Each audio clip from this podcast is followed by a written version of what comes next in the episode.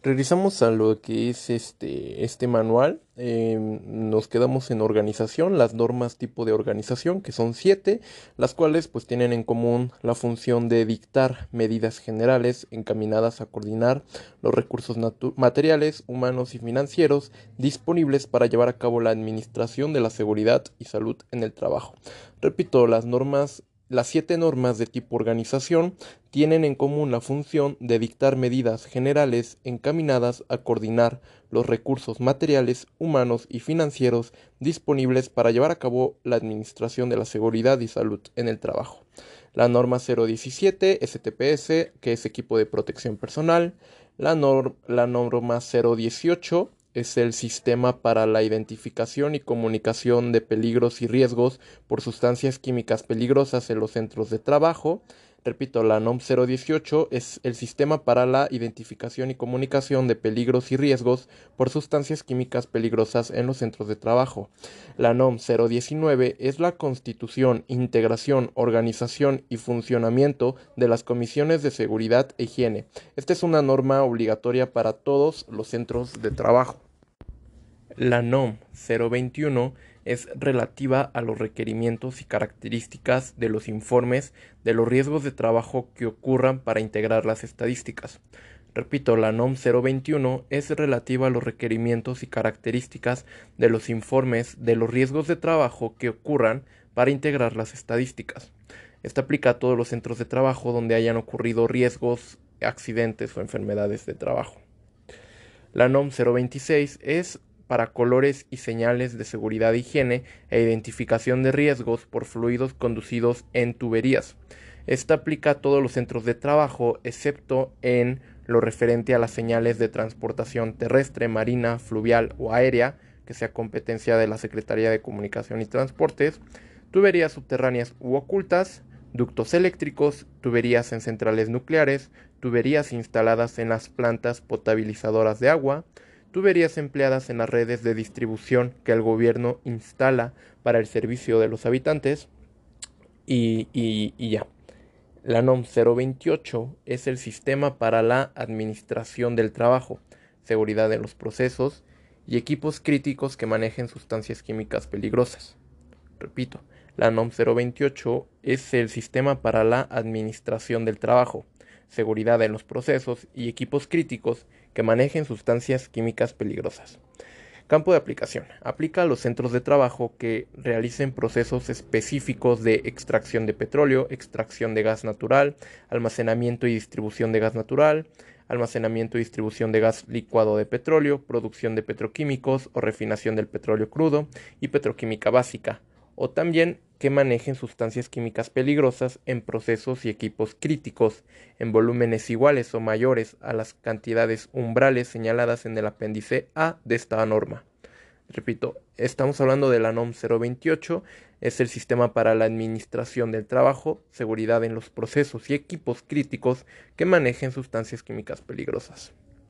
Quedan excluidos del cumplimiento de la presente norma los centros de trabajo que manejen sustancias químicas peligrosas en procesos y equipos críticos en cantidades menores a las que se precisan en el apéndice A de esta norma, eh, almacén, almacenen líquidos inflamables en tanques atmosféricos que se mantengan por debajo de su punto de ebullición, eh, sin requerir enfriamiento o refrigeración, usen hidrocarburos únicamente como combustibles para su consumo interno, vendan gasolina o gas al usuario final o realicen la venta al menudeo al menudeo de sustancias químicas peligrosas o productos que la contengan. NOM 030. Servicios preventivos de seguridad y salud en el trabajo, funciones y actividades. Esta aplica para todos los centros de trabajo. Ahora vamos al número 4, eh, que se refiere a las normas específicas. Las siete normas que conforman este rubro están enfocadas a ramas de actividad específica como son las actividades agrícolas, aserraderos, ferrocarriles y minas, describiendo en su contenido los aspectos más críticos y generales de seguridad e higiene que deben ser observados para preservar la vida y salud de los trabajadores. Tales normas son, pues, como decimos, actividades agrícolas para uso de insumos fitosanitarios o plaguicidas e insumos de nutrición vegetal, condiciones de seguridad e higiene, también para actividades agrícolas en las instalaciones de maquinaria, equipo y herramientas, actividades de aprovechamiento forestal, maderable y de aserraderos, todo esto de condiciones de seguridad e higiene, eh, operación y mantenimiento de ferrocarriles, minas subterráneas y minas a cielo abierto.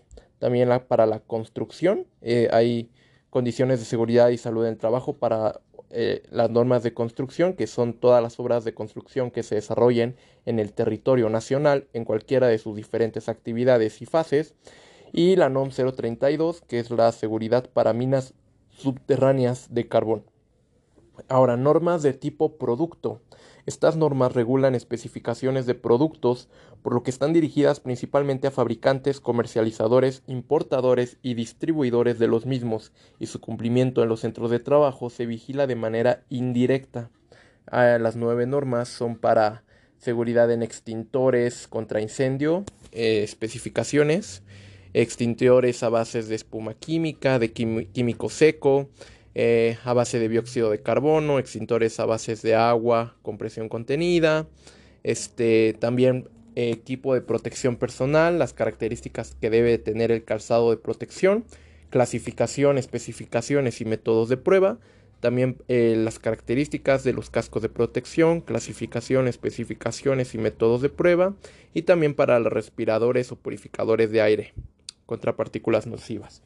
Es importante recordar que las personas encargadas de llevar a cabo la vigilancia en seguridad y salud en el trabajo deben tener conocimiento del contenido y aplicación de las NOMS que acabamos de revisar, observando también su actualización, pues estas deben ser revisadas cada cinco años a partir de la fecha de su entrada en vigor. Vale, vamos con los conceptos básicos de las NOMS en seguridad e higiene. Hasta el momento pues hemos dado un repaso general de las 41 NOMS vigentes de la STPS, que tienen como finalidad proteger la vida y salud de los trabajadores. Y eh, pues vamos a clarificar algunos conceptos, ¿no? La Organización Internacional del Trabajo señala que la seguridad y salud en el trabajo es una disciplina que abarca múltiples campos especializados, atendiendo el bienestar social, mental y físico de los trabajadores. A ver, Vamos a ver, la, salud en el trabajo puede abarcar medicina laboral, psicología, enfermería, prevención de riesgos, eh, también incluso sociología, ergonomía e higiene. De hecho, la salud en el trabajo en el aspecto de higiene busca evitar enfermedades de trabajo, mientras que en la seguridad, la seguridad busca evitar accidentes de trabajo. Ahora, los accidentes de trabajo eh, se definen en nuestra legislación como toda lesión orgánica o perturbación funcional inmediata o posterior o la muerte producida repentinamente en ejercicio o con motivo del trabajo, cualesquiera que sean el lugar y el tiempo en que se preste. Repito, los accidentes de trabajo es toda lesión orgánica o perturbación funcional inmediata o posterior o la muerte producida repentinamente en ejercicio o con motivo del trabajo, cualesquiera que sean el lugar y el tiempo en que se preste. Concluimos entonces que la seguridad es el conjunto de normas y procedimientos encaminados a prevenir la ocurrencia de accidentes de trabajo a través de mantener las instalaciones, materiales, máquinas, equipos y herramientas en buenas condiciones para su uso. Ahora, la enfermedad de trabajo la definimos como todo estado patológico derivado de la acción continuada de una causa que tenga su origen o motivo en el trabajo o en el medio en que el trabajador se vea obligado a prestar sus servicios. Repito, la enfermedad de trabajo es todo estado patológico derivado de la acción continuada de una causa que tenga su origen o motivo en el trabajo o en el medio en que el trabajador se vea obligado a prestar sus servicios. Como se desprende, la salud laboral se preocupa por la búsqueda del máximo bienestar posible en el trabajo, tanto en la realización del trabajo como en las consecuencias de éste, en todos los planos, físico, mental y social. El componente más específico de la salud laboral son las actividades de prevención, pudiendo además definir, definir dos niveles complementarios de acción la evaluación o diagnóstico de los factores de riesgo y los efectos sobre la salud, y la acción preventiva propiamente o intervenciones técnicas sobre dichos factores de riesgos y efectos. Repito esto último. El componente más específico de la salud laboral son las actividades de prevención, pudiendo además definir dos niveles complementarios de acción la evaluación o diagnóstico de los factores de riesgo y los efectos sobre la salud y la acción preventiva propiamente o intervenciones técnicas sobre dichos factores de riesgo y efectos. La salud laboral se vale de la ingeniería, la prevención de riesgos, la higiene industrial, la medicina, la psicología, la sociología, la enfermería, la ergonomía y otras disciplinas para lograr su cometido. Ahora sabemos, ahora que sabemos que la higiene industrial es parte de la salud laboral, la conceptualizaremos a la higiene industrial como una especialidad técnica que centra su actuación en los contaminantes, sean físicos, químicos, biológicos, ergonómicos o psicosociales, presentes en el medio ambiente laboral, actuando sobre ellos para prevenir enfermedades profesionales. Requisitos administrativos. Aviso de accidentes y enfermedades de trabajo. Una vez que se han abordado los significados de enfermedad y accidentes de trabajo, es importante saber que el término riesgos de trabajo engloba ambos conceptos, por lo que riesgos, riesgos de trabajo engloba tanto enfermedad y accidentes de trabajo. La Ley Federal del Trabajo prevé como obligación especial del patrón dar aviso por escrito de los accidentes de trabajo acaecidos. Por su parte, la NOM 021 STPS, relativa a los requerimientos y características de los informes de los riesgos de trabajo que ocurran para integrar las estadísticas, señala que los patrones deben dar aviso a los riesgos de trabajo ocurridos a la STPS o a las delegaciones federales del trabajo al inspector de trabajo o a la Junta de Conciliación y Arbitraje, dentro de las 72 horas siguientes a su realización en caso de accidente de trabajo o de su detección cuando se trate de una enfermedad profesional. Independientemente del aviso que el patrón dé al, instituto, al IMSS, deberá ser del conocimiento de la autoridad laboral los accidentes y enfermedades ocurridos en su centro de trabajo para efectos de que la STPS integre la estadística nacional. Número 2. Análisis de riesgos en los procesos de sustancias químicas. En ocasiones los centros de trabajo manejan sustancias químicas tóxicas, explosivas o inflamables y en cantidades que son consideradas altamente riesgosas tanto para los trabajadores como para las instalaciones, el medio ambiente y la comunidad en la que se encuentren, por las fugas incontroladas, explosiones o incendios que pueden generar. En este tipo de centros de trabajo aplica la NOM 028, sistemas para la administración del trabajo, seguridad en los procesos y equipos críticos que maneje sustancias químicas peligrosas, con la finalidad de organizar la seguridad en dichos procesos y prevenir así la ocurrencia de accidentes mayores. Se considera como accidente mayor aquel evento no deseado que involucra los procesos y equipos críticos con sustancias químicas peligrosas que origina una liberación incontrolada de las mismas o de energía y que puede ocasionar lesiones, decesos y daños en los centros de trabajo. Eh, se considera como accidente mayor aquel evento no deseado que involucra a los procesos y equipos críticos con sustancias químicas peligrosas que origina una liberación incontrolada de las mismas o de energía y que puede ocasionar lesiones, decesos y daños en el centro de trabajo, la población aledaña o el ambiente. Repito, el accidente mayor es aquel evento no deseado que involucra los procesos y equipos críticos con sustancias químicas peligrosas que origina una liberación incontrolada de las mismas o de energía y que puede ocasionar lesiones, decesos y daños en el centro de trabajo, la población aledaña o el ambiente.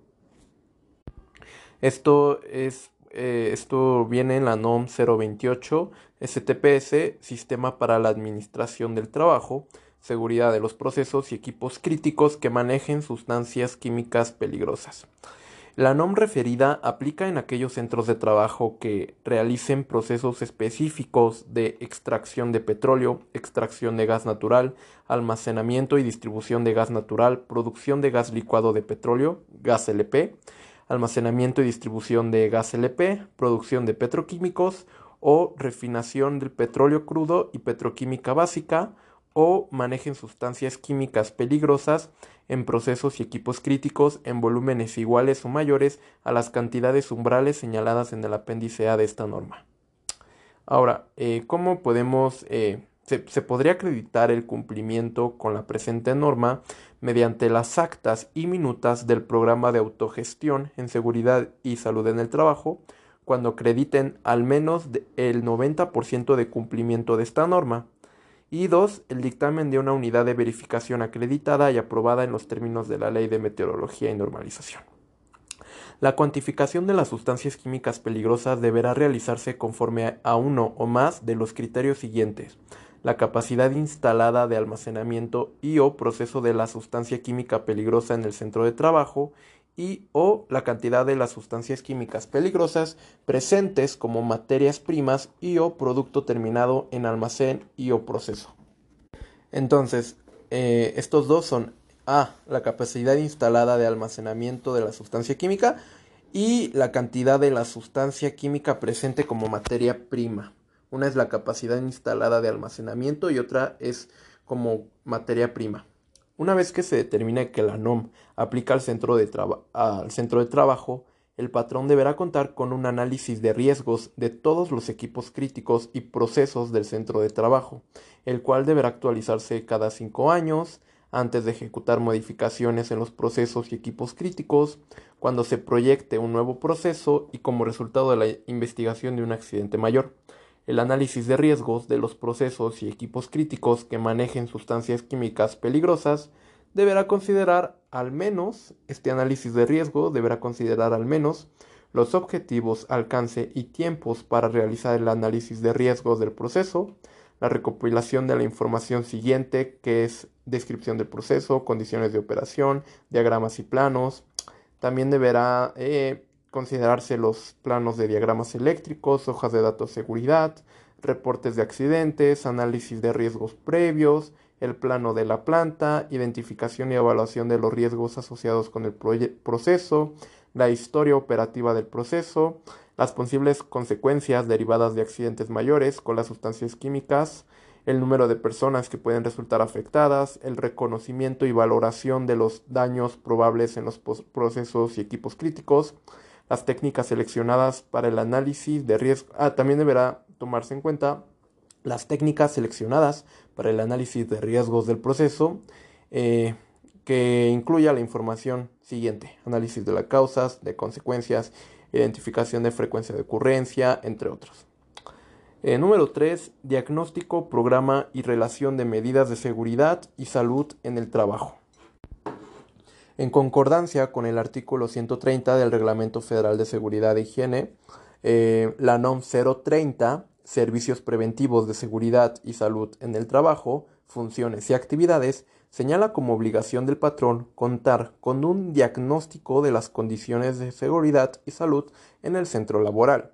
Este diagnóstico puede ser integral, comprendiendo las diversas áreas, secciones o procesos que conforman al centro de trabajo, o puede ser un diagnóstico por área, refiriéndose de, manera exclusiva a cada una de las áreas que componen el centro de trabajo. El diagnóstico consiste en identificar las condiciones físicas peligrosas o inseguras que puedan representar un riesgo en las instalaciones, procesos, maquinaria, equipo, herramientas, medios de transporte, materiales y energía. B. Los agentes físicos, químicos y biológicos. Repito, el diagnóstico consiste en identificar Ahora vamos con el inciso B. Los agentes físicos, químicos y biológicos capaces de modificar las condiciones del medio ambiente del centro de trabajo que por sus propiedades, concentración, nivel y tiempo de exposición o acción pueden alterar la salud de los trabajadores, así como las fuentes que los generan. C. El diagnóstico también consiste en identificar los peligros circundantes al centro de trabajo que lo pueden afectar cuando sea posible y de los requerimientos normativos en materia de seguridad y salud en el trabajo que resulten aplicables. Cuando se trate de centros de trabajo con menos de 100 trabajadores, el diagnóstico podrá ser integral y contará al menos con los requerimientos normativos en materia, materia de seguridad y salud que resulten aplicables. Inciso D. El patrón podrá presentar como evidencias de que cuenta con el diagnóstico si exhibe el reporte denominado Resultados de la evaluación del cumplimiento de la normatividad en seguridad y salud en el trabajo, que se obtiene del módulo informático Evaluación del cumplimiento de la normatividad en seguridad y salud, contenido en esta dirección electrónica y aquí te pone la dirección electrónica. Con base en el diagnóstico se elaborará un programa de seguridad y salud en el trabajo o una relación de acciones preventivas y correctivas de seguridad y salud en los centros de trabajo que encuentren con menos de 100 trabajadores. Cualquiera que sea el caso, este documento, el programa o la relación, se deberá actualizar al menos una vez al año. El responsable de la seguridad y salud será el encargado de realizar al menos una vez al año los reportes de seguimiento de los avances en la instauración del programa o la relación, debiendo registrar y comunicar los resultados al patrón. La relación de acciones preventivas y correctivas de seguridad y salud deberá contener al menos a. La acción preventiva o correctiva por instrumentar por cada aspecto identificado, B. Las acciones y programas de promoción para la salud de los trabajadores para la prevención integral de las adicciones que recomienden o dicten las autoridades competentes. C. Las acciones para la atención de emergencias y contingencias sanitarias que recomienden o dicten las autoridades competentes. Y D. Las fechas de inicio y término programadas para instrumentar las acciones preventivas o correctivas y para la atención de emergencias. Y, y también este, el programa de seguridad y salud deberá contener todo lo anterior, indicando además el responsable de la ejecución de cada acción. Al igual que en el caso del diagnóstico, se considerará que el patrón cumple con la obligación de contar con el programa al presentar el reporte Programa de Seguridad y Salud en el Trabajo que se obtiene en este módulo informático. Tanto el diagnóstico como el programa o la relación se deberán comunicar a la Comisión de Seguridad y Higiene y o a los trabajadores y serán elaborados por el responsable de la seguridad y salud del centro de trabajo. Ahora sigamos con prevención de incendios en los centros de trabajo. Al desarrollar acciones de seguridad e higiene, el principal punto a fortalecer es la prevención. Para lograr esto es necesario observar a detalle las instalaciones y procesos, ya que de esta manera se conocerán los peligros existentes en cada área o rincón de la empresa, determinando los elementos de protección disponibles, las carencias y las necesidades que deben ser atendidas. En el proceso de observación comenzaremos con el elemento más primitivo del hombre, el fuego. Este estos cuatro elementos, personas, materiales, equipos y ambiente, presentan una gran interrelación para determinar el grado de riesgo de incendio que puede presentarse en el centro de trabajo. Por eso es necesario abordarlos de forma separada. Personas. Entonces, eh, bueno, repito un poco esto. Estos cuatro elementos, personas, materiales, equipos y ambiente, presentan una gran interrelación para determinar el grado de riesgo de incendio que puede presentarse en el centro de trabajo, por eso es necesario abordarlos de forma separada. Personas. Es necesario cuantificar la plantilla que conforma la empresa, así como el número de personas que la visitan, ya que debemos de considerar los elementos que nos ayuden a poner en un lugar seguro a todos. Materiales. La importancia de tener identificado los materiales con los que se trabaja y las cantidades que se manejan, ya sean para la obtención de un producto o su producto, nos permitirá definir la magnitud del riesgo que se puede alcanzar, por lo que clasificaremos a los materiales de primera instancia en función de su estado de agregación, sólido, líquidos o gaseosos. Bajo esta consideración, sabemos que todos los materiales son susceptibles de incendiarse, solo que unos con mayor rapidez que otros, además de que unos dejarán residuos y otros tan solo una mancha al consumirse por completo. ¿De qué depende que unos materiales se incendien con mayor rapidez que otros? De una propiedad física llamada temperatura de inflamación. Por ejemplo, cuando aplicamos calor a un material sólido, líquido, gaseoso y éste empieza a incrementar su temperatura, se observa el desprendimiento de vapores y solo hasta el momento en el que se alcance una temperatura suficiente para que los mismos reaccionen con el oxígeno se observará una flama. Entonces, la temperatura de inflamación es la temperatura mínima a la cual un material combustible o inflamable empieza a desprender vapores sin que estos sean suficientes para sostener una combustión. Repito, la temperatura de inflamación es la temperatura mínima a la cual un material combustible o inflamable empieza a desprender vapores sin que estos sean suficientes para sostener una combustión.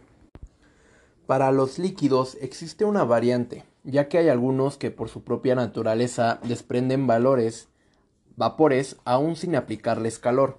A este tipo de materiales se les conoce como líquidos inflamables, eh, eh, ya que pueden arder inmediatamente al contacto con una flama o chispa. Ejemplos de líquidos inflamables son gasolina, acetona, alcohol, tiner, tolueno, aguarrás, pinturas, barnices, entre otros.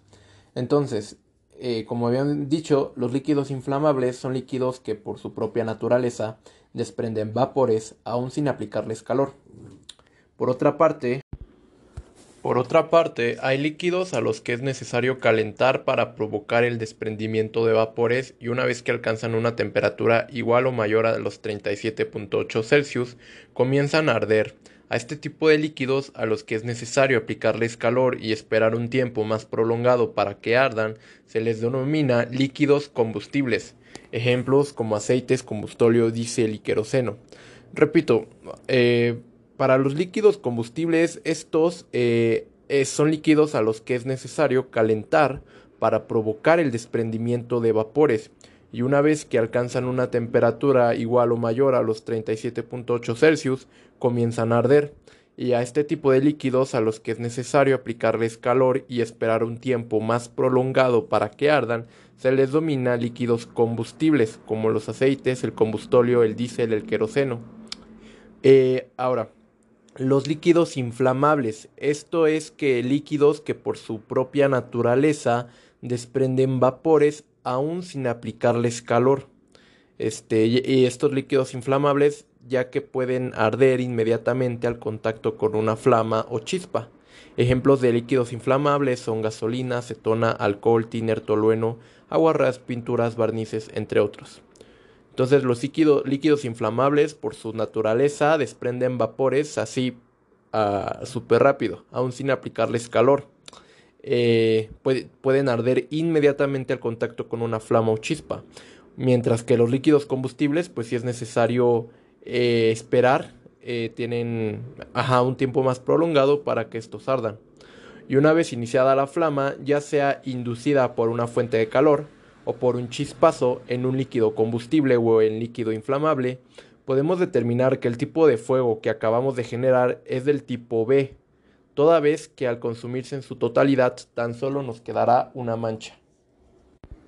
Eh, para en el caso de los materiales sólidos, al acercarles a una flama, estos desprenderán vapores y una vez que se tenga la temperatura de inflamación, se iniciará el fuego que se considerará del tipo A, ya que al consumirse en su totalidad dejará siempre un residuo o brasa.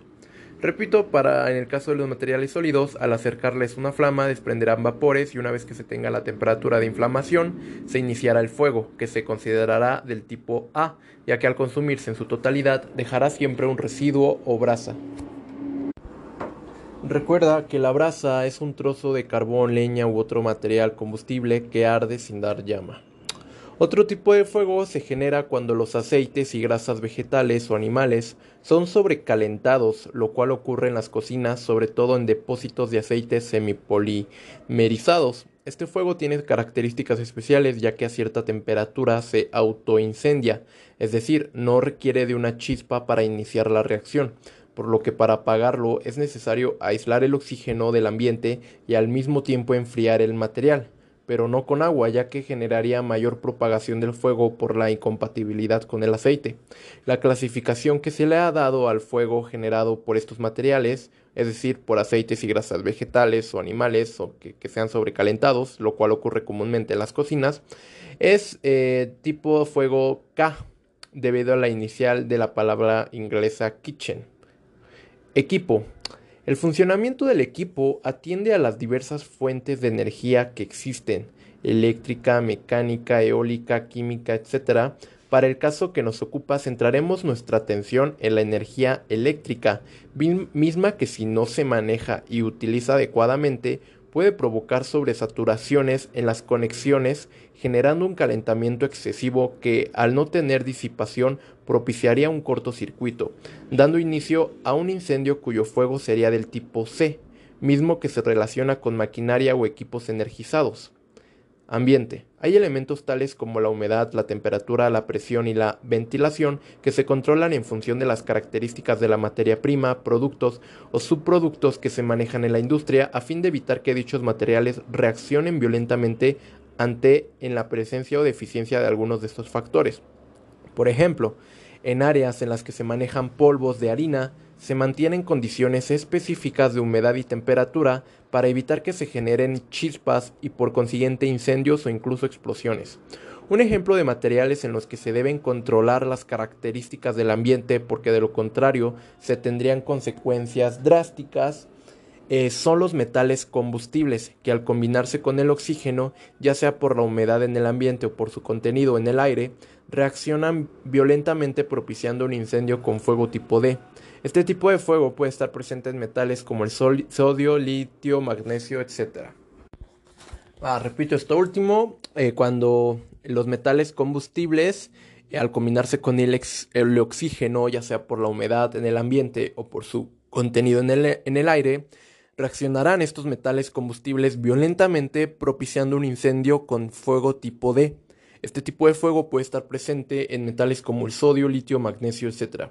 Y de acuerdo con lo expuesto anteriormente y con base a la NOM 002 STPS, pues incluyen eh, que existen cinco clases de fuego, que vamos a retomarlas, que son clase de fuego A, que se presenta en sólidos combustibles. La característica es que su combustión produce brasas y ejemplos como la madera, caucho, plástico, textiles, papel. Ahora, la clase B son, eh, se presenta en líquidos y gases combustibles e inflamables. Eh, las características es que su combustión deja una mancha. Para líquidos inflamables desprenden vapores aún sin aplicarles calor y arden inmediatamente al contacto con una flama o chispa, mientras que para líquidos combustibles es necesario inducirles calor y esperar un tiempo más prolongado para que ardan. Ejemplos de inflamables son la gasolina, la acetona, el alcohol, el tiner, el tolueno, el aguarrás, las pinturas y los barnices. Y ejemplos de líquidos combustibles son los aceites, el combustóleo, el diésel. Ahora, de esta misma clase, eh, gases inflamables son materiales que a temperatura y presión normales no tienen volumen ni forma definida alcanzan fácilmente su temperatura de ignición y tienen una gran velocidad de propagación de flama, de, llama, perdón. Repito, gases inflamables son materiales que a temperatura y presión normales no tienen volumen ni forma definida, alcanzan fácilmente su temperatura de ignición y tienen una gran velocidad de propagación de llama, ejemplo como el butano, el propano, el gas LP natural, etc. Clase C. Aparatos y equipos eléctricos energizados. Estos son generados por cortocircuitos, ejemplos como motores, tableros, instalaciones eléctricas energizadas. Clase D, metales eh, se presenta en metales combustibles. Esto es cuando los metales combustibles se combinan con el aire, reaccionan violentamente. Ejemplo como magnesio, sodio, potasio, aluminio, litio. Y la clase K son, se presenta en aceites y grasas vegetales o animales característica es que se requiere sobrecalentamiento y a cierta temperatura se autoincendia y se presenta, pues se produce principalmente cocinas donde se elaboran alimentos utilizando grasas y aceites vegetales o animales.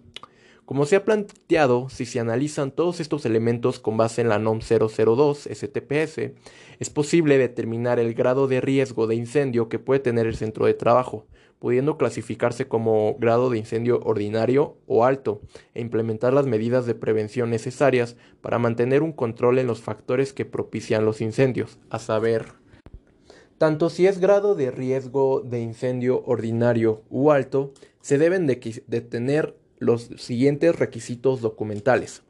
Determinación del grado de riesgo de incendio. Croquis, plano o mapa. Instrucciones de seguridad. Programa anual de revisión mensual de los extintores.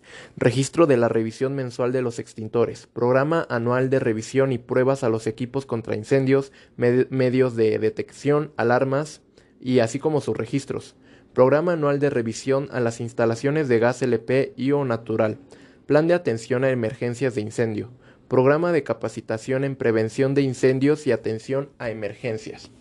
Ahora, para... Eh, para, cuando se tiene un grado de riesgo ordinario, ah, perdón, alto, tenemos que también tener contemplado eh, el dictamen del cumplimiento expedido por una unidad de verificación o alguna acta circunstancia por parte de protección civil, en caso de que tengamos grado de riesgo alto. Ahora, ¿cuáles son los requisitos físicos que se debe tener? Eh, pues primero que nada, extintores, de acuerdo a la clase de fuego, a no más de 1.50 metros del piso a la parte más alta del extintor. Esto va a depender, por ejemplo, cuando tengamos un grado de, riesgo ordinario, va a ser un extintor cada 300 metros cuadrados. Pero si tenemos un grado de riesgo alto, va a ser uno cada 200 metros cuadrados.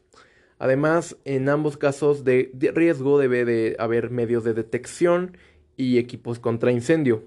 Para en el caso de riesgo alto, este debe, el, centro de trabajo debe contar con sistemas fijos contra incendio, con alarmas de incendio, con una brigada contra incendio. Eh, esto es solamente para en el caso de riesgo alto de incendio.